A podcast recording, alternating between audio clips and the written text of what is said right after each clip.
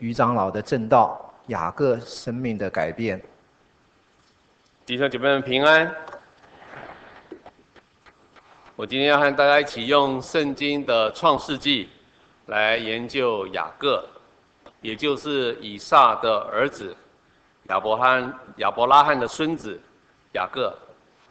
我们来研究他的一生，以及他生命的转变。我记得在我信主之后有许多年，对于神拣选雅各而不是拣选他的哥哥以扫，始终觉得不太能理解。因为圣经中所记载的雅各是如此的诡诈、狡猾，相形之下，雅各的哥哥以扫就正直豪爽得多。为什么神不挑选一个正直的人的后代来作为神的选民，却反而挑一个不诚实的雅各，以他的后代来作为神的选民呢？我们来看一下圣经是怎么记载的。我们先复习一下雅各的生平。雅各的出生，以扫和雅各是利百加为以撒所生的双胞胎兄弟。以扫是哥哥，雅各是弟弟。在创世纪二十五章二十一到三十四节，以撒的妻子利百加怀了孕，耶和华对他说：“两族要从你身上出来。”将来大的要服侍小的，生产日子到了，先产的名叫以扫，就是有毛的意思。随后又生，起名叫雅各，就是抓的意思。两个孩子渐渐长大，以扫善于打猎，常在田野；雅各为人安静，常住在帐篷里。以撒爱以扫，因为常吃他的野味；利百加却爱雅各。有一天，雅各熬汤。以扫从田野回来，累昏了。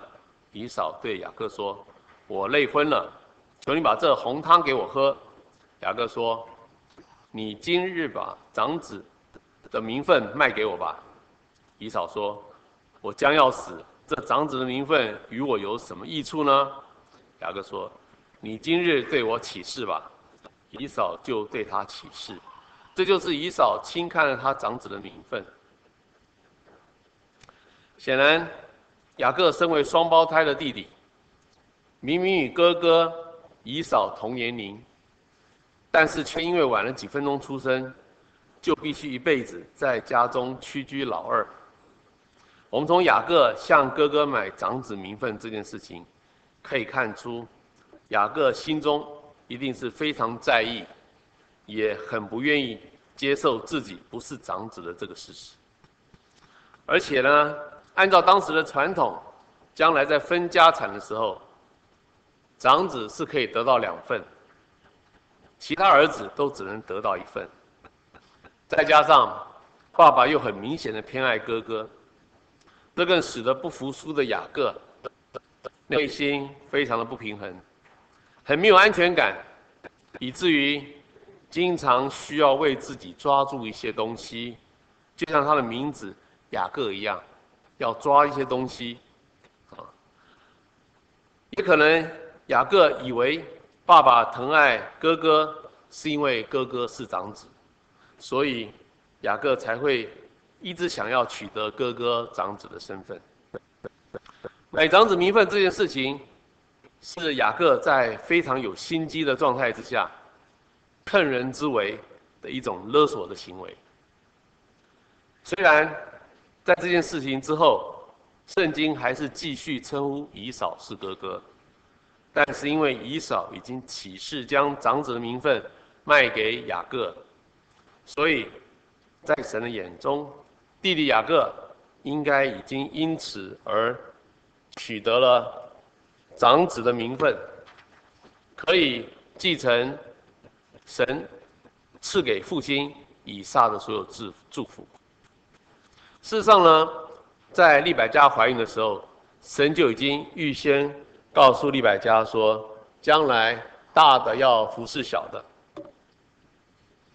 我们如果从后来的历史来看，以扫的后裔，也就是以东族，后来有很长的一段时间是臣服于雅各的后裔，也就是以色列族的。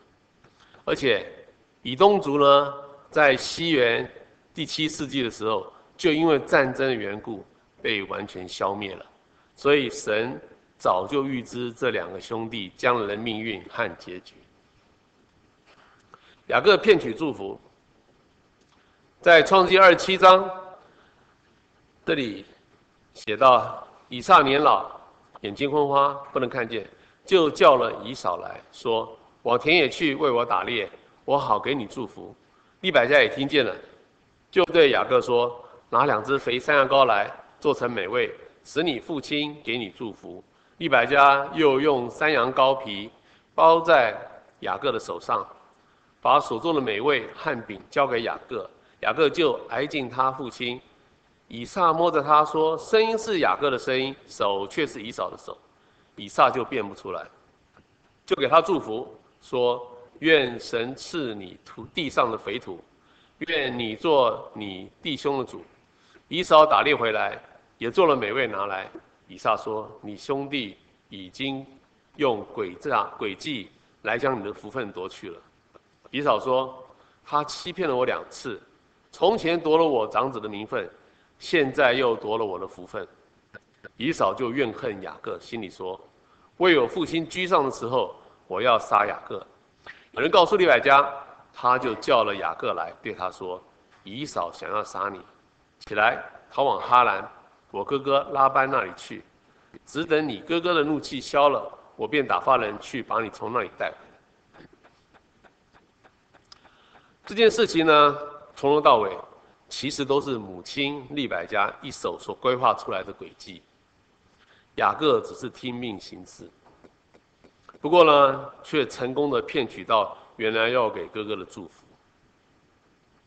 不过我们从这件事情也看得出来，以撒虽然在以扫把长子的名分已经卖给雅各之后，以撒还是始终把以扫当成自己的长子。不过，神却允许利百加的诡计得逞，使得两兄弟最后的结局与神当初所预言的完全一致，也就是大的要服侍小。从圣经中的资料来推算，雅各这个时候大约是七十七岁了，而利百加也将近一百二十岁。利百加应该没有想到，雅各这一去就是好几十年，从此。利百加就再也没有见过他最心爱的儿子雅各了，所以这一次就是利百加和雅各的永别。雅各被逐出家门。创世二十八章，以扫叫了雅各来，嘱咐他说：“你起身往巴旦亚兰去，在你母舅拉班的女儿中娶一女为妻。”雅各出了别是巴，向哈兰走去，到了一个地方。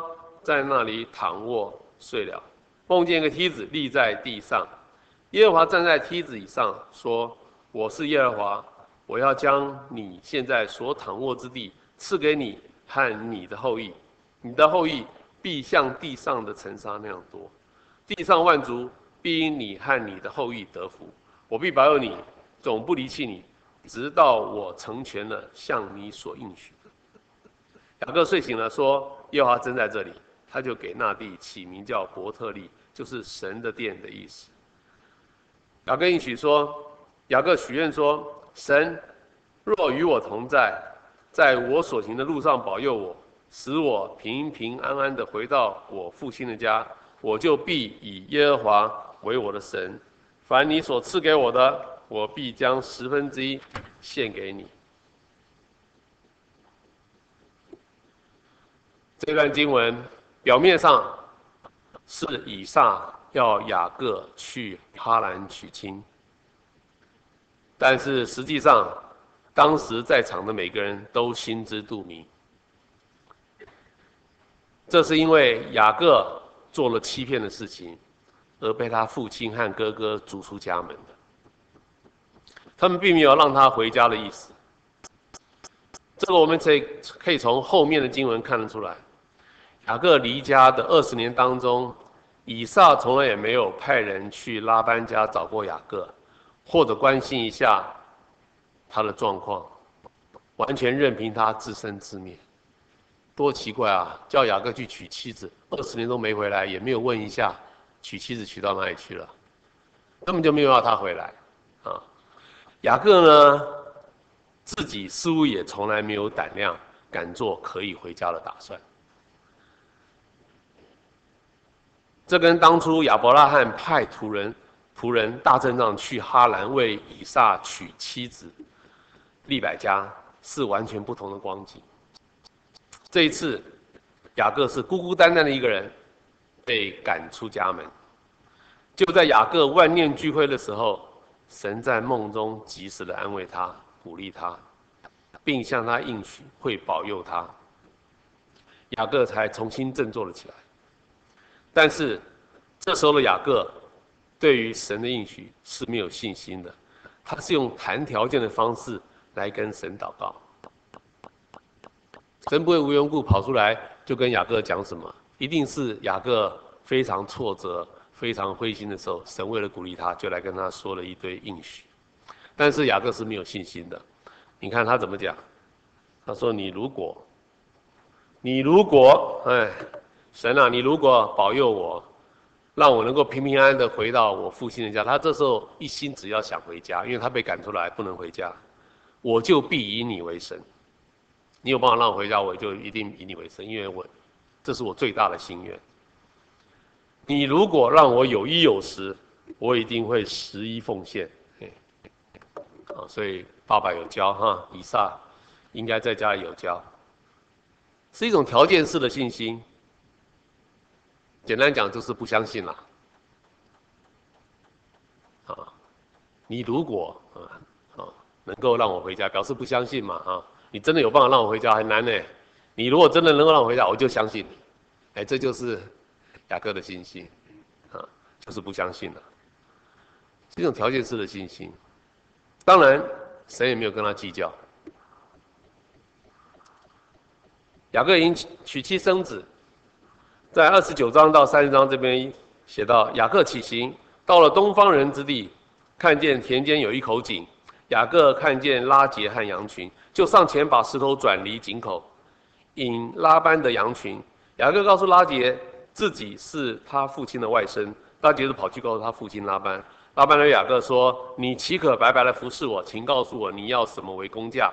雅各爱拉结，就说：“我愿为你小女儿拉结服侍你七年。”拉班说：“我把它给你，盛世给别人。”雅各就为拉杰服侍了七年。雅各对拉班说：“日子期已经满了。”求你把我的妻子给我，拉班就摆设宴席。到了晚上，拉班将利亚送来给雅各。到了早晨，雅各一看是利亚，就对拉班说：“你向我做的是什么事呢？你为什么欺哄我呢？”拉班说：“你为这个满了七日，我就将那个也给你。你再为他服侍我七年。”雅各就如此行。满了利亚的七日，拉班便将女儿拉结给雅各为妻。耶和华见利亚失宠，就使她生育，拉结却不生育。拉结就对雅各说：“你给我孩子，不然我就死。”雅各向拉结生气说：“叫你不生育的是神，我岂能代替他做主呢？”神顾念拉结，应允了他，使他能生育。从这一段经文，我们知道拉班违背了他与雅各的约定。用欺骗的手段，强迫雅各同时娶利亚和拉杰两姐妹。拉班以为这样子是在帮助他的大女儿利亚，其实害了她，害她嫁给了一个不爱她的人。结果，利亚和拉杰这两姐妹的争宠，被雅各的婚姻生活带来了许多的冲突与压力。在短短的十几年里，利亚和拉杰以及他们的两个使女，总共为雅各生下了十二个儿子。雅各用计致富。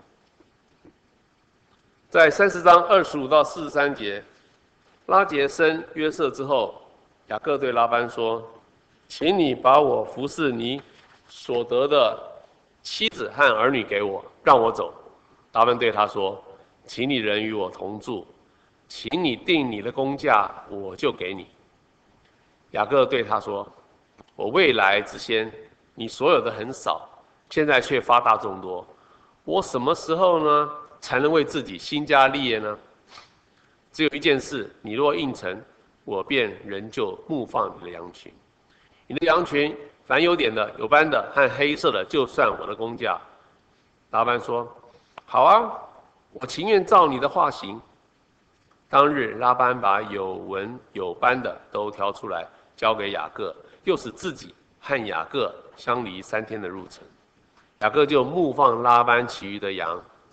雅各拿杨树、杏树、枫树的嫩枝插在引羊的水沟里，羊来喝的时候，聘母配合，就生下有纹的、有点的、有斑的。于是雅各极其发大，得了许多的羊群、仆婢、骆驼和驴。从这段经文，我们可以看到，雅各是一位办事精明、懂得用手段，又懂得进退应对的人。以他的能力，以及他那唯利是图的价值观，他是可以在这个世界上快速致富的。他这么聪明能干，又对世俗的名利非常有兴趣，你觉得他有将他自己的人生的主权交在耶和华的手中吗？有没有？应该没有。他当时人生的目标应该是非常的明确，那就是要为自己成大功、立大业。他信奉耶和华的目的。也只是要神祝福他能事业成功，三餐温饱。只要能够使自己获利，神所教导的诚信原则，参考参考就好了。雅各完全没有打算要按着神的心意来过他的一生，所以这个时候的雅各是紧紧地抓住自己的人生，由自己来掌管，要让自己。去追逐自己心目中各种世俗的目标，并没有将自己的人生主权交出来给耶和华掌管。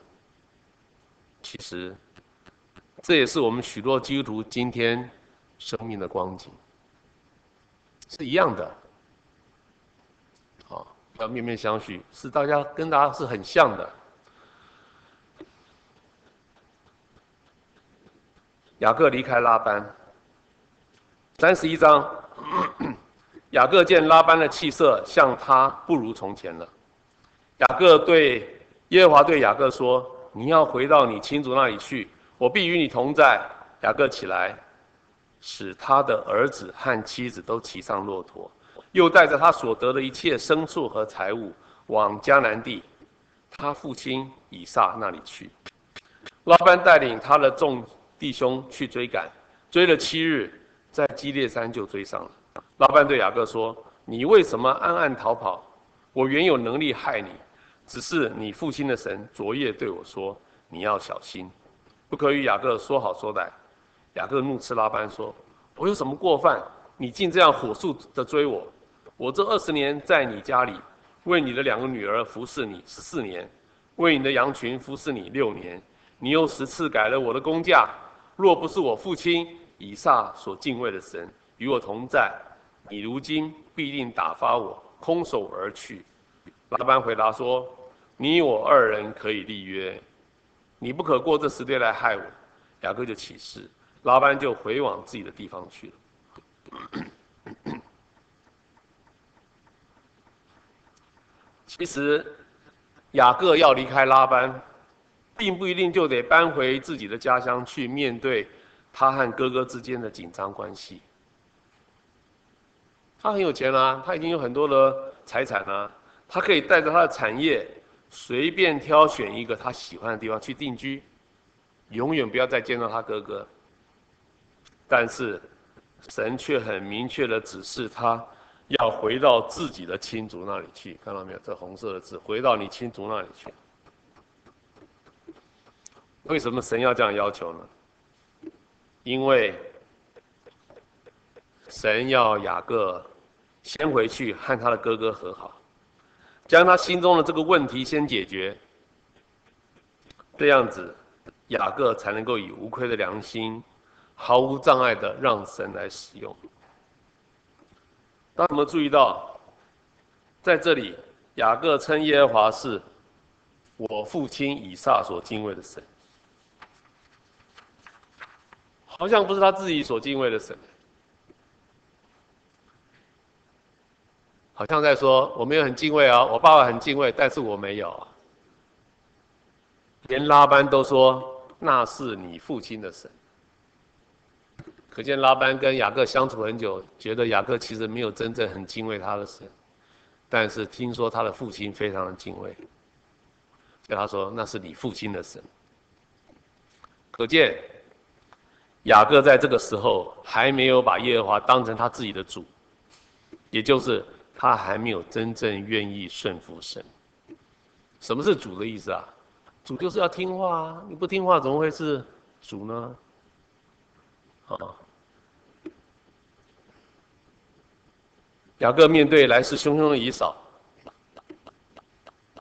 三十二章三到十二节，雅各打发人先往西尔地去见他哥哥以扫，所打发的人回来说：“我们到了你哥哥以扫那里，他带着四百人正迎着你来。”雅各就甚惧怕。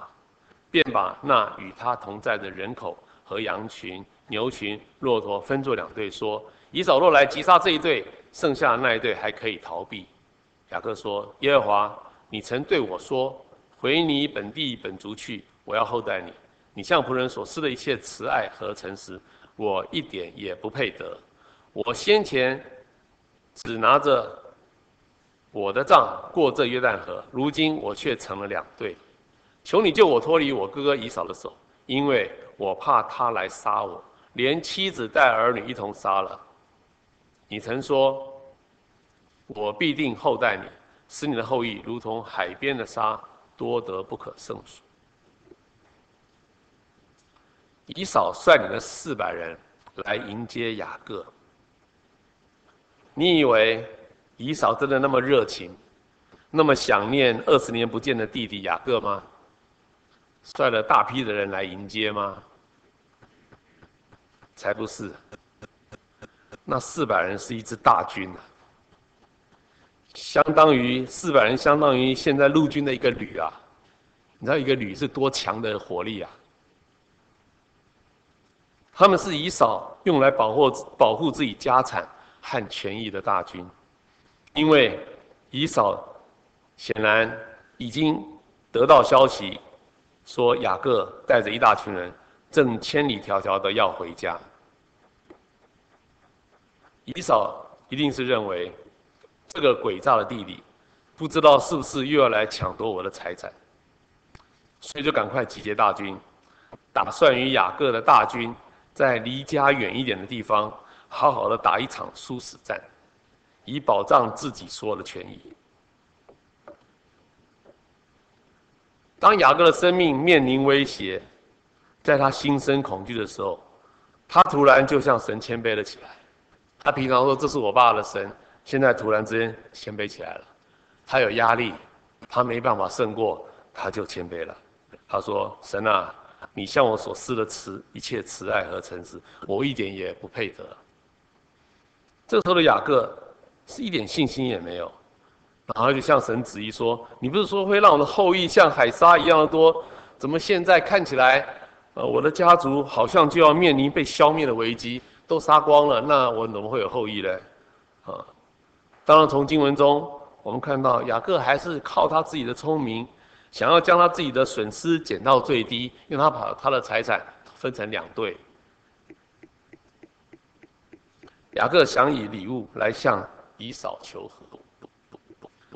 在三十二章十三到二十一节，当夜雅各在那里住宿，就拿礼物要送给他哥哥以扫：母山羊两百只，公山羊二十只，母绵羊两百只，公绵羊二十只，骆驼三十只，母牛四十只，公牛十只，母驴二十匹，驴驹十匹，每样各分一群，交在仆人手下。又吩咐最先走的说：“我哥哥以扫遇见你的时候，问你说，你是哪家的人？”要往哪里去？你前头这些是谁的？你就说是你仆人雅各的。是送给我主以嫂的礼物，他自己也在我们后边。因雅各心里说：“我借着在我前头去的礼物解他的恨，然后再见他的面，或者他容纳我。”于是礼物先过去了。我们如果从另一个角度来想，面对以扫大军的威胁，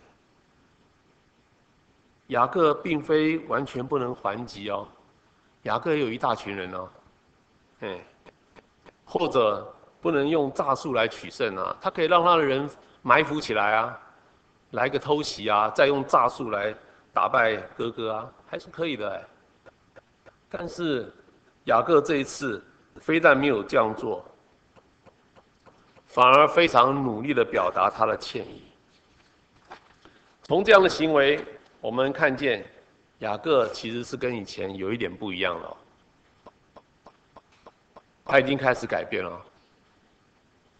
看来他在拉班的手下经历被欺骗的痛苦之后，他可能也开始察觉到自己以前对哥哥的行为是多么的不应该。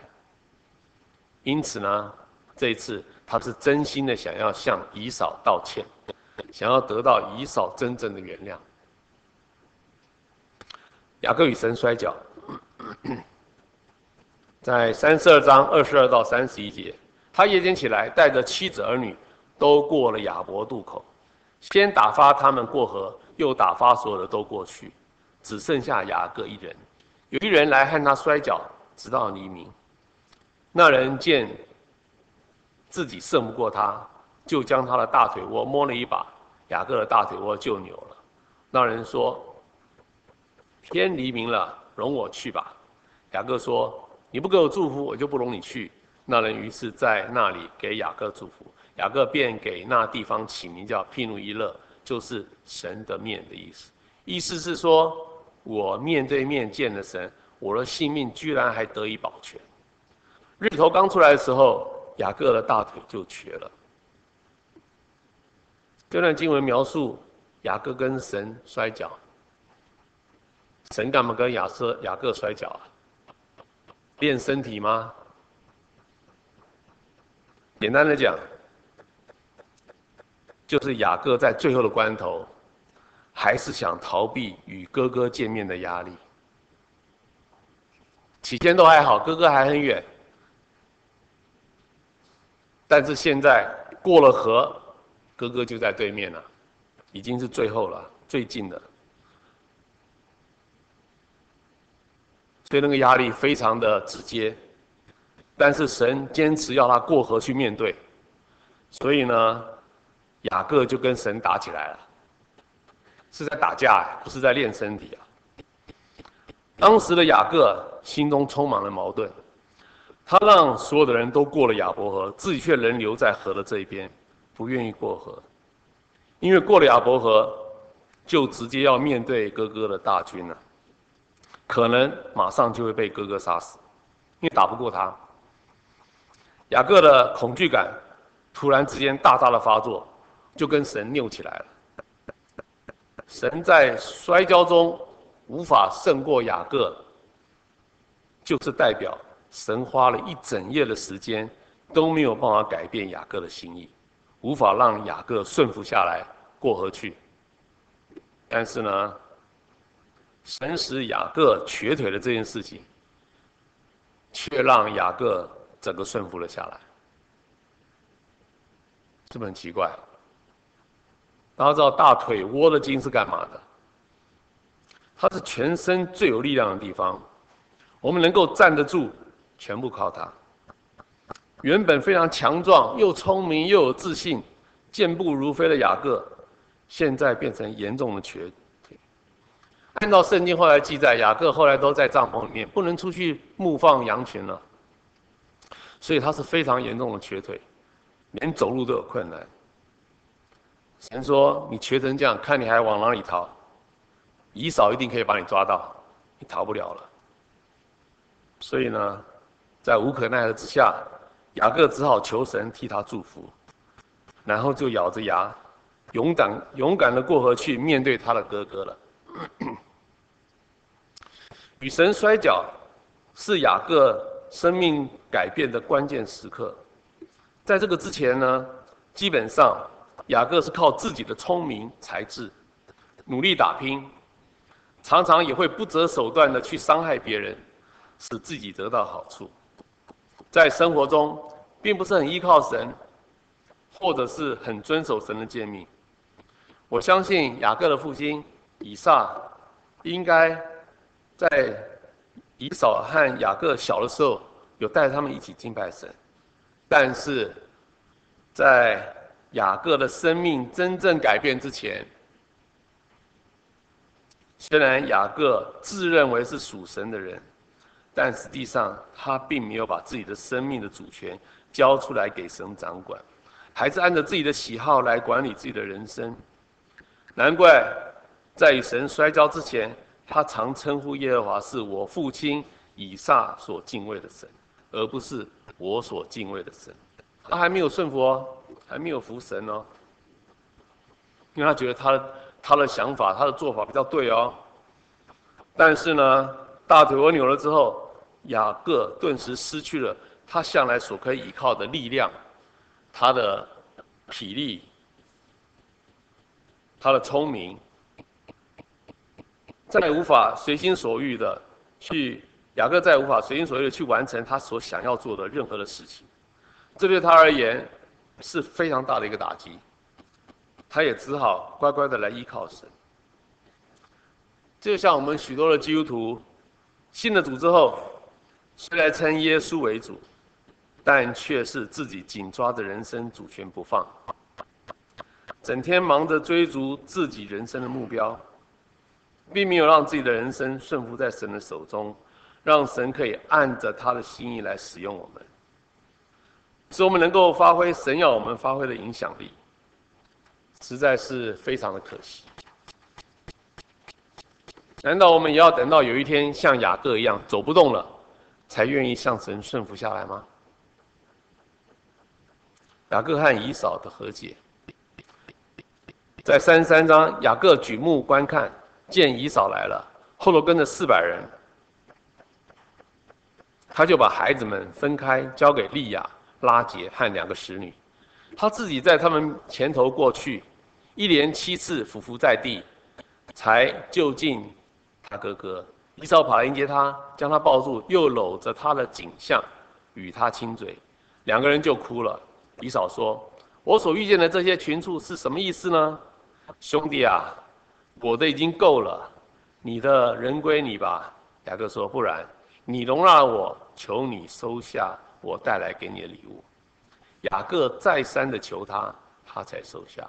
以扫说：“我们可以一起起身前往，我在你前头走。”雅各对他说：“我主知道孩子们年幼娇嫩，我要亮着在我面前群畜和孩子的力量，慢慢的前行，直走到希尔我主那里去。”雅各说要去希尔哦，就是以扫的家啊，以扫住的地方。以扫当日就起行回到希尔去了，雅各就往苏格去了，没去西珥。啊，这个惊险的场面哈，因着雅各极度谦卑的表现，终于得到哥哥的谅解。所以以扫还是不错的，心还是很软的，还是原谅了他弟弟。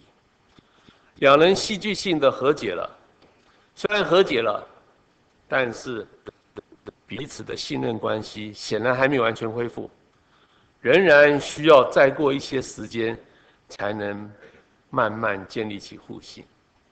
所以，当双方的客套话讲完了，雅各经过一番考虑之后，还是不敢搬去希尔，跟哥哥同住。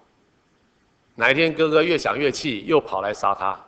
哦，所以他很担心，他还是不敢去，所以就往苏哥去了。各位知道苏哥在哪里吗？苏哥就在雅伯河的旁边，其实就在他跟哥哥见面的附近。他没走，那也就是在今天死海再往北大概五十公里的地方，而希尔呢，则是在死海往南八十公里。那死海本身的长度有七十公里，所以从南到北，苏哥和希尔相距有两百公里那么远，两百公里差不多是台北到台中了，哎，是非常遥远的。以当时的交通工具来讲是非常遥远。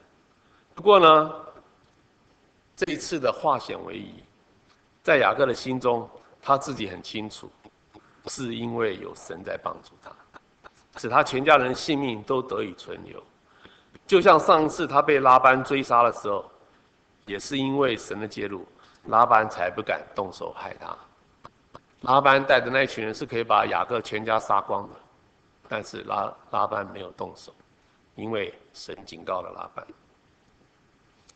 雅各的改改变，在亚伯渡口的时，在亚伯渡口时，雅各面临了他人生中最大的考验，那就是他一生中所辛苦经营得来的家产和家人，很可能一夕之间都会化为乌有。这让他充分体会到世上的财富是多么的不可靠，但是神对我们却永远都是那么信实可靠，不离不弃。有了这样的体认，雅各终于将自己全然降服于神。在三十三到二十节记载，雅各第一次为耶和华筑了一座坛，在示剑。在三十五章第三节，雅各第二次为耶和华筑了一座坛，在伯特利。筑坛的意义呢，就是雅各想要固定又经常的敬拜神。你要固定又经常敬拜神，当然要一个坛啊，要不然每次比较不方便嘛。有一个坛，随时可以去敬拜神。所以我们可以说，这个时候的雅各已经和以前完全不一样了。现在呢，他终于将耶和华视为自己的神，而不再只是他父亲的神而已。圣经接着也记载，他要率领全家人将家中的偶像都除掉。愿意全心全意来侍奉神。原来他的仆人们都还在拜偶像，他以前都没有要求，无所谓。但是呢，三十五章第二到十二节这里说，雅各就对他家中的人，并一切与他同在的人说：你们要除掉你们中间的外邦神，也要自洁，更换衣裳。我们要起来上伯特利去，在那里我要筑一座坛给神，就是我在我遭难的日子。应允我的祷告，在我行的路上保佑我的那一位，神又向他显现，赐福给他，且对他说：“你的名原是雅各，从今以后不要再叫雅各，要叫以色列。我所赐给亚伯拉罕和以撒的地，我要赐给你和你的后裔。”神跟雅各说：“你的人生不要再到处东抓西抓了。”雅各就是抓的意思啊，所以你的名字不要再叫做雅各，而叫以色列，因为你现在是神所喜悦的儿子。以色列是什么意思？以色列就是 Prince of God，就是神的王子。你看多好，依靠自己的人，他的一生只能东抓西抓。抓了半天也没有抓到什么好的东西，但是愿意全然依靠神的人，他在神的眼中立刻就变成了神的王子。各位弟兄姐妹，请问你是要做雅各，整天东抓西抓，还是要做以色列，做神的王子？好好的想一想。雅各的晚年，在三十五章二十七到二十九节记载。雅各来到他父亲以撒那里，就是希伯伦。以撒共活了一百八十岁。以撒年纪老迈，气绝而死。他两个儿子以扫、雅各把他埋葬了。以撒死的时候一百八十岁，以撒是在六十岁的时候生雅各和以扫，所以以撒死的时候雅各一百二十岁。这个时候呢，是他与神摔跤之后，大概有已经二十三年的时间了。从圣经这样的记载看起来，他跟他哥哥以扫的关系应该改善了不少，因为是他跟他哥哥一起去把他们的父亲给埋了。所以呢，按照圣经这里的记载，雅各在他父亲过世之前，应该是有先回到他父亲的身边，承担起照顾他父亲的责任。约瑟被卖到埃及的时候，雅各大约一百零八岁，那是雅各跟神摔跤之后大概十一年的十一年之后的事情。到了雅各一百三十岁的时候呢，约瑟要将雅各全家都接到埃及去定居。当时雅各还特地去询问神的意见，看看神是不是同意他搬去埃及。你看，我们来看圣经的记载，四十六章一到七节，以色列起身来到别是巴，就献祭给神。夜间，神在异象中对以色列说：“雅各，我就是你父亲的神，你下埃及去，不要害怕，我必使你在那里成为大族。”我要和你一同下埃及去，也必定带你上来。约瑟必给你送终。雅各就从别是巴起行，把他的子子孙孙一同带到埃及。你看，这时候的雅各多么敬畏神啊！凡事都要请示耶和华，连搬个家也要得到耶和华的同意，他才搬，要不然他不敢动。难怪约瑟教的这么好，大家总有没有想过，他小孩两类哎，一类像约瑟这么好，另外一类呢？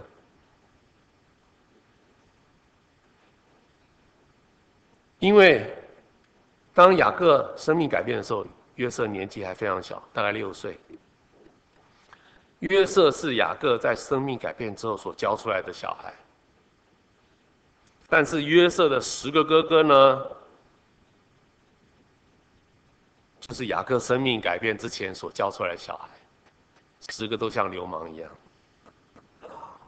所以你看，父母生命的改变多重要。生命没改变，怎么可能教出好的小孩？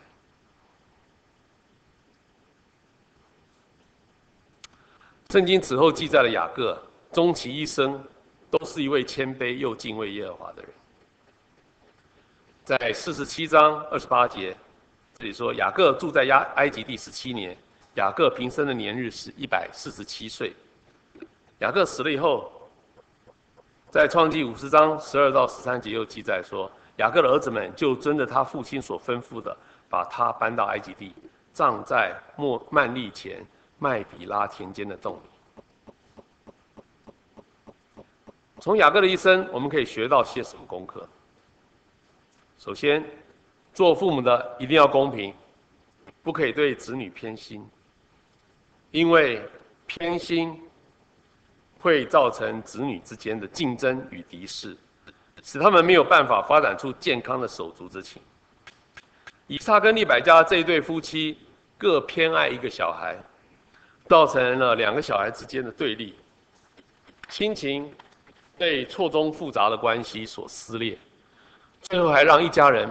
没有办法和平的相处，只能各分东西。要不是神的介入，而且很坚持啊的介入，很可能雅各跟以扫终其一生都不会和解，因为雅各一辈子都不会回去看他哥哥。我以前的讲道也提到过，约瑟会被卖到埃及，就是因为他的父亲雅各太过偏爱他，造成约瑟被哥哥们嫉妒。才会被陷害，所以我们做父母的一定要引以为戒，以免造成可怕的后果。第二，雅各的一生是从以自我为中心的生活态度，转变成为以神为生活核心的人生，是一个非常蒙福的转变。在创世纪四十七章七到九节记载，约瑟领他父亲雅各进到法老面前。雅各就给法老祝福。法老问雅各说：“你平生年日是多少呢？”雅各对法老说：“我寄居在世的年日是一百三十岁。”他当时一百三十岁啊。我平生的年日，雅各认为又少又苦，不及我列祖在世寄居的年日。雅各大约是在九十七岁的时候，生命才开始改变，因为他九十七岁时的时候跟神摔跤了。他在一百三十岁的时候回顾自己的一生，觉得自己前半辈子为了追逐世界的财富，那样子的日子一点都不快乐，感觉又少又苦，远远比不上他从小所看到的长辈们。他哪些长辈？他的祖父啊，亚伯拉罕呐、啊，亚伯拉罕活很久哦，哎，还有他的父亲以撒啊，以撒一直活到他一百二十岁哦，活到那个嗯雅各一百二十岁哦，所以他从小看到他的长辈的生活。亚伯拉罕、以撒 都是从年轻的时候就懂得敬畏耶和华，他们的日子就比雅各要更开心又满足得多。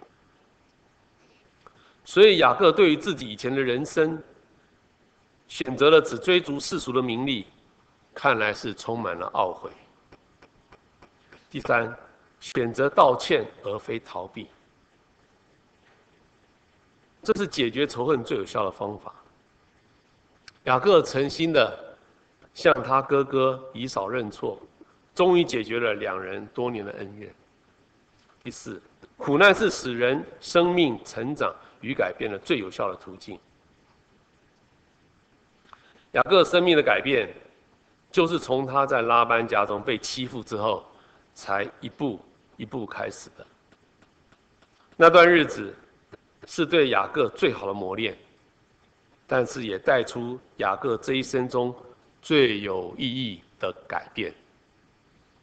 就像约瑟在埃及的受苦。磨练约瑟成为一位英明的宰相一样。结论：看到了雅各的一生，我们现在就要检视一下自己的灵命，是不是还停留在像雅各年轻时的那种人生里面？整天只汲汲营营的追逐着世俗的名跟利，过着自以为不错，但在上帝眼中是非常可怜的生活。传道书第五章第十节：贪爱银子的，不因得银子知足；贪爱丰富的，也不因利益知足。这也是虚空。圣经早就告诉我们了，财富是没有办法满足人的心的。可是，我们的价值观好像都已经被世俗的价值观给同化了。世俗的价值观是什么？钱最重要。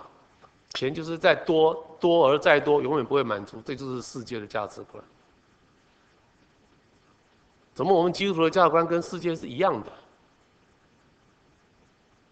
如果这样的话，难怪我们完全没有打算要把自己的生命的主权交出来给神掌管。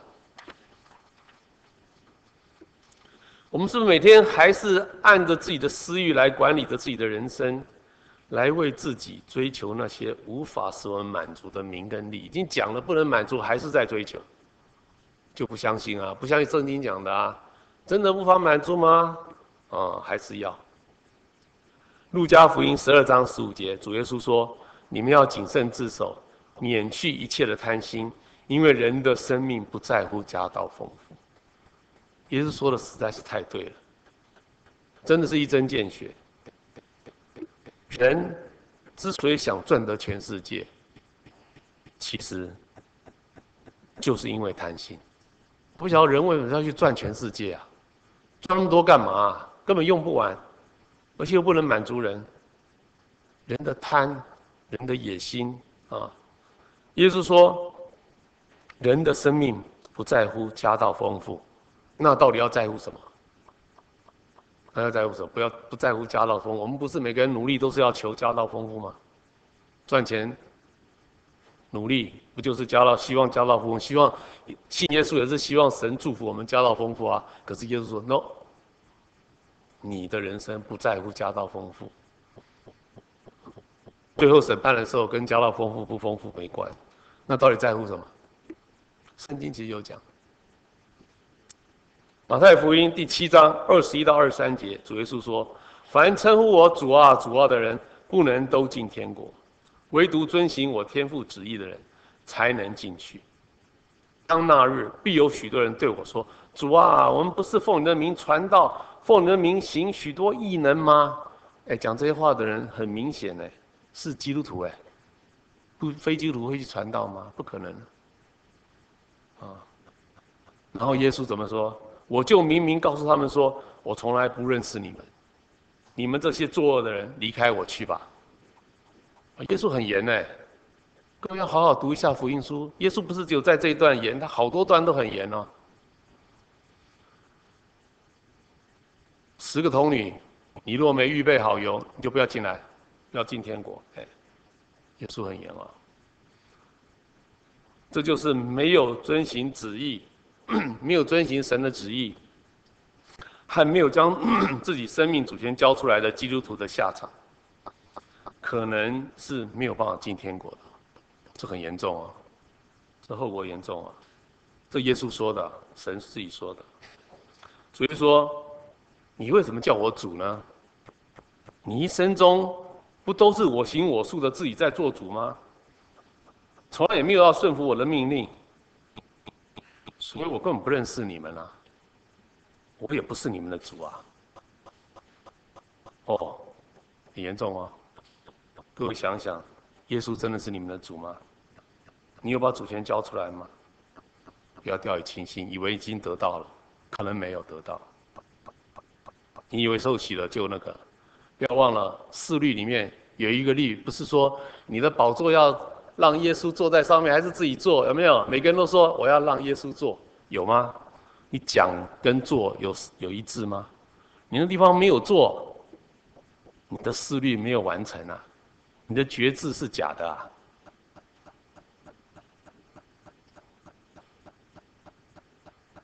所以呢？基督徒的生命不在乎家道丰富，而是在乎是否有遵行上帝的命令。我个人对于教导基督徒过丰盛的生命这件事特别有负担，因为我常常觉得基督徒好不容易才得救，结果受完洗之后，却又被世界的名利给吸引回去，实在是太可惜了。有些人甚至连丰盛的生命都还没开始，就已经离开教会去追逐世界的名利去了。在教会有看到很多是这个样子哦。这些人大概自己都不知道，他将来可能是无法进天国的。马太福音六章二十四节，耶稣说：“一个人不能侍奉两个主，不是恶这个爱那个，就是重这个轻那个。你们不能又侍奉神。”又侍奉马门，马门就是钱财的意思。这正是今天大部分基督徒的光景。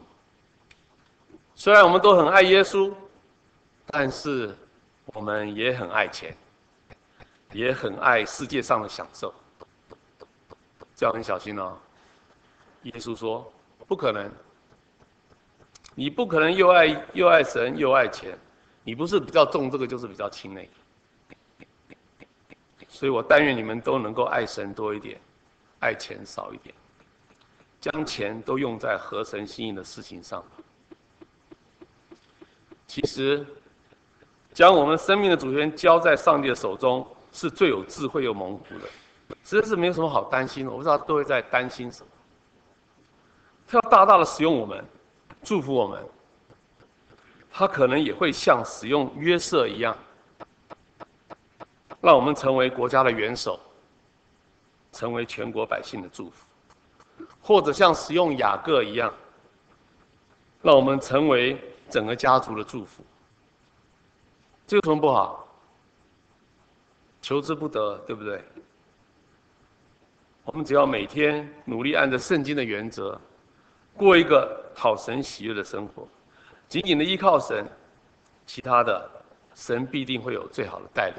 很祝福，我们一起祷告。现在天，我们谢谢你那么爱我们，在我们的人生中预备了许多的磨练来栽培我们，使我们的生命可以改变，可以成熟。亲爱的主耶稣，我们都是非常愿意按着你的教导来行，但是我们却常常会被世俗的名利所吸引。求主你赐给我们有属灵的洞察力和属天的智慧。帮助我们逃离金钱与名利的诱惑，定睛于你，明白主你要我们活在世上的意义。也求主时常提醒我们，对人要常常心存感激，而不是斗争与算计。愿主你在我们的身上掌权，按着主你的旨意而行，使我们的信心天天增长，学习依靠主，帮助我们的一生能够成为周围人的祝福。谢谢主，我们这样感谢祷告，侍奉主耶稣基督的名字，阿门。